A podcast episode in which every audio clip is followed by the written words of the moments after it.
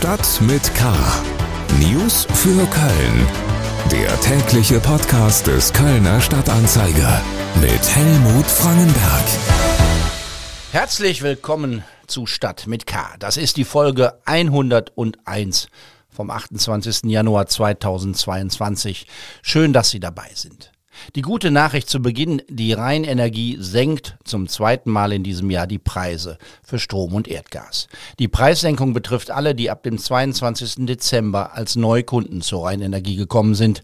Das Unternehmen war als Grundversorger verpflichtet, die Kunden von anderen Stromanbietern aufzunehmen, die pleite gegangen waren. Weil die neuen Kunden ursprünglich sehr hohe Preise zahlen sollten, hatte die Verbraucherzentrale die Rheinenergie abgemahnt. Heute in Stadt mit K peinliches Zeugnis, das Land entzieht der Bezirksregierung die Flutopferhilfe. Missbrauchsprozess im Landgericht, die Kirche drückt sich vor Mitverantwortung. Das große Zittern, das Anmeldeverfahren an den weiterführenden Schulen hat begonnen. Schlagzeilen. Die Kölner Bezirksregierung verliert die Zuständigkeit für den Wiederaufbau in Zusammenhang mit der Flutkatastrophe im vergangenen Sommer. Offenbar war die Behörde in der Zeughausstraße mit den Aufgaben überfordert, so Informationen aus der CDU-Landtagsfraktion.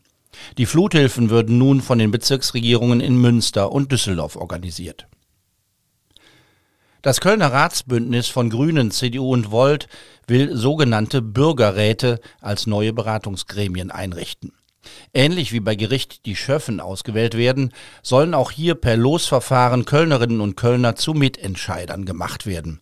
Experten loben diese Art von Bürgerbeteiligung, weil sie verhindert, dass immer nur die gut vernetzten und die lautesten gehört werden und sich in den Räten ein Querschnitt der Bevölkerung abbildet. Der erste Bürgerrat soll sich mit der Verkehrspolitik befassen. Bauer Gerion hat Corona und kann vorerst keine Termine des Dreigestirns wahrnehmen. Wie es heißt, habe er leichte Symptome. Prinz Sven und Jungfrau Gerdemi können weiter alle geplanten Auftritte absolvieren, da der letzte Kontakt zum Bauern fünf Tage her ist. Das gesamte Team rund ums Dreigestirn ist vollständig geimpft und geboostert. Vor dem Kölner Landgericht ist in dieser Woche der Missbrauchsprozess gegen einen katholischen Priester fortgesetzt worden. Wir haben oft darüber berichtet. Der Verlauf ist spannend und für Gerichtsprozesse ungewöhnlich. Da tauchen nämlich im Laufe des Verfahrens neue Opfer, Zeuginnen und neue Beweismittel auf. In einem Fall sogar, weil der Richter eine Frau im Zuschauerraum anspricht. Nun gab es eine weitere Zuspitzung. Nach der Aussage einer Zeugin musste der Priester in Untersuchungshaft, wurde in Handschellen abgeführt. Solche Wendungen kennt man normalerweise nur aus Film und Fernsehen. Spannend ist das Verfahren aber auch, weil es hier nicht nur um den Prozess gegen einen Priester geht, der Kinder missbraucht haben soll. Es geht eben auch um die Strukturen einer Institution, für die er gearbeitet hat. Wir kommen zu den Themen, über die wir etwas ausführlicher sprechen. Kriminalität. Beim Missbrauchsprozess gegen einen 70-jährigen Priester vor dem Kölner Landgericht geht es auch um die Rolle von Verantwortlichen im Kölner Erzbistum. In dieser Woche wurde die Befragung des ehemals obersten Kirchenrichters Günther Assenmacher fortgesetzt. Ein weltlicher Richter befragt einen kirchlichen Richter im Zeugenstand. Und die Fragen, die er da stellt, klingen nicht selten so, als wäre der Zeuge selbst ein Angeklagter.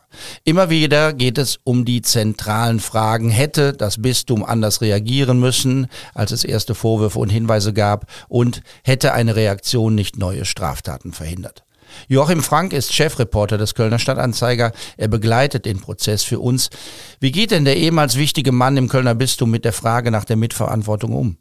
Ja, das ist eine sehr interessante Beobachtung. Äh, da sitzt ein weltlicher Richter, ein Richter des Staates, einem Kirchenrichter gegenüber und man könnte ja meinen, ah, da kommen jetzt mal so Kollegen zusammen und, und fachsimpeln mal so ein bisschen.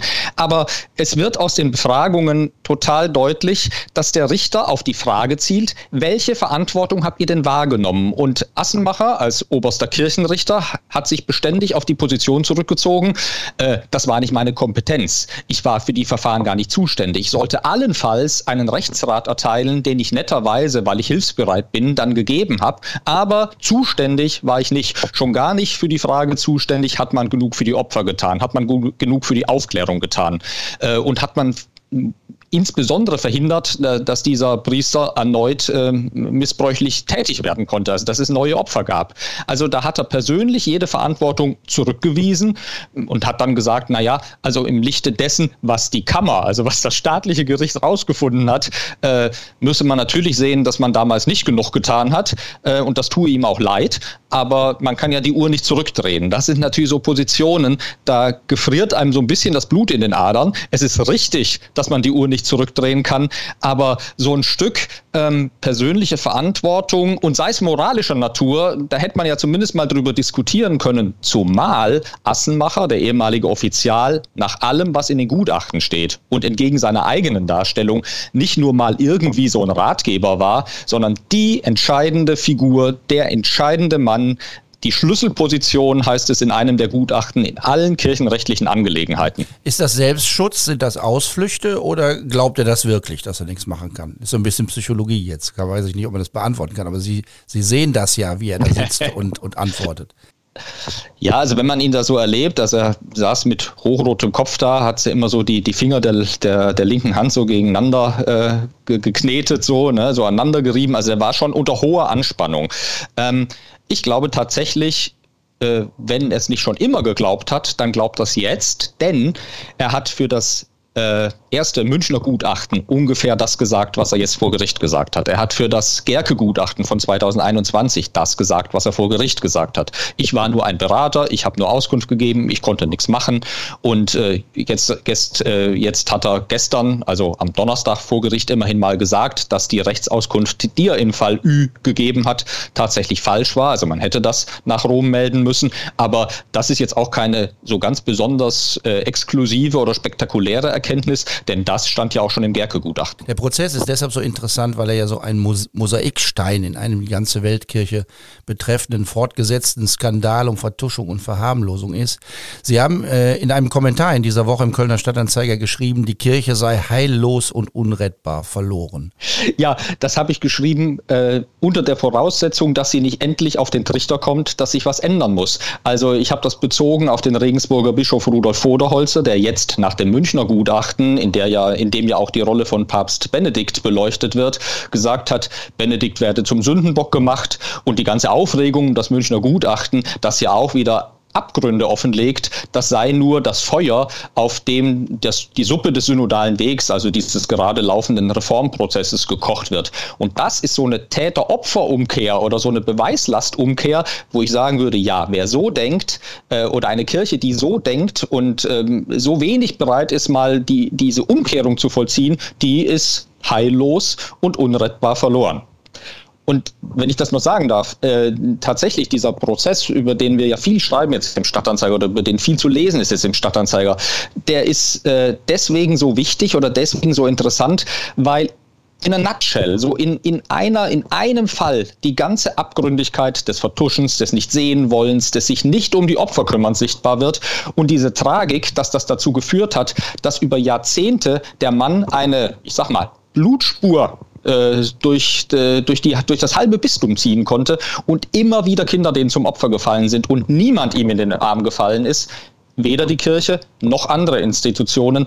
Das macht schon sehr, sehr betroffen. Und da sieht man eben auch, äh, was für ein, ein riesig großes, unaufgearbeitetes Problem ist und wie groß auch das immer wieder beschworene Dunkelfeld ist. Es wird ja immer wieder gesagt, ja, man kennt ja immer nur das Hellfeld, also die äh, angeklagten Taten oder die aktenkundigen Taten. Und in diesem Prozess braucht der Richter die Leute nur anzutippen und es kommen immer wieder neue Geschichten. Ja, da fragt man sich, warum hat das denn bisher nicht stattgefunden? Herzlichen Dank, Chefreporter Joachim Frank. Der Prozess gegen den ehemaligen katholischen Pfarrer vor dem Landgericht geht in der nächsten Woche weiter. Eine Urteilsverkündung ist für Ende Februar geplant.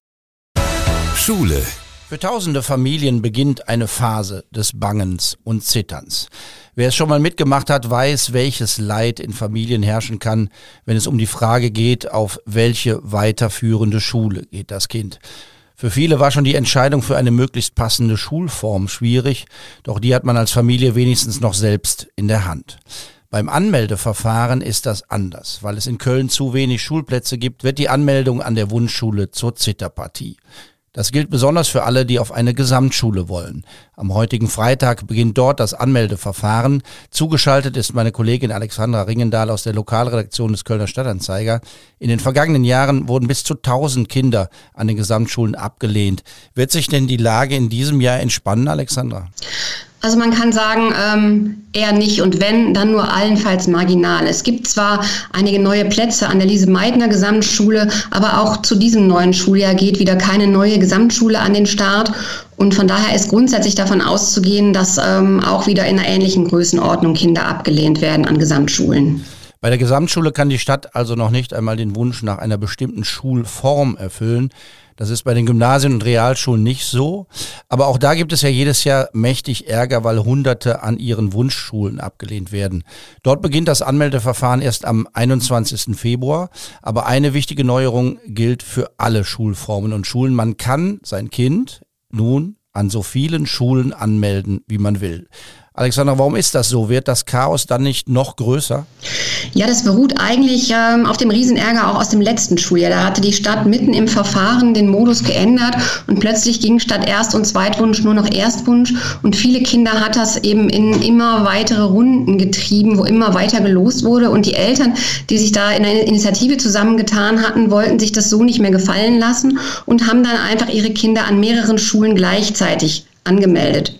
Und eine rechtliche Prüfung ergab dann, dass das auch durchaus rechtens ist. Und damit das eben jetzt nicht nur das Wissen einiger besonders informierter bleibt, äh, die dann eben diesen Vorteil haben, hat man jetzt eben auch das Verfahren ganz offiziell geändert. Jeder kann eben jetzt an so vielen Schulen anmelden, wie er möchte. Nur leider muss, kann man jetzt schon sagen, dass das Chaos dadurch nicht weniger, sondern im Gegenteil größer wird. Denn wenn jetzt alle Eltern äh, an vier oder fünf statt einer Schule anmelden, gleichzeitig gibt es natürlich riesige Anmeldeüberhänge. Das ist kompliziert, das kostet Zeit, das wird mehrere Runden in Anspruch nehmen. Und äh, mit der Auswahl einer Wunschschule hat das jetzt eigentlich gar nichts mehr zu tun. Herzlichen Dank, Alexandra Ringendahl, über das Anmeldeverfahren an Kölns weiterführenden Schulen.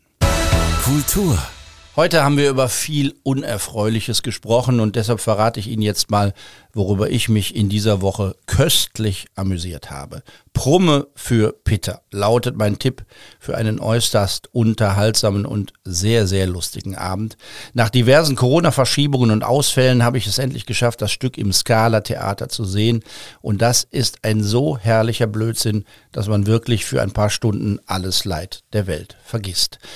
Klar, man muss diesen Humor mögen. Promme für Peter ist nichts für zart beseitete. Aber wer deftiges Boulevardtheater in der Tradition von Trude Herr oder Walter Bockmeier mag, der ist da genau richtig. Und weil es so schön Kölsch ist, ist es auch, finde ich, ein prima Ersatz für all das, was zurzeit im Fastelovend ausfällt. Für die nächsten Wochen gibt's noch viele Karten. Das war's für heute. Mein Name ist Helmut Frankenberg. Ich wünsche Ihnen ein schönes Wochenende. Bleiben Sie wachsam, aber bitte auch gelassen. Tschö. Stadt mit K. News für Köln. Der tägliche Podcast.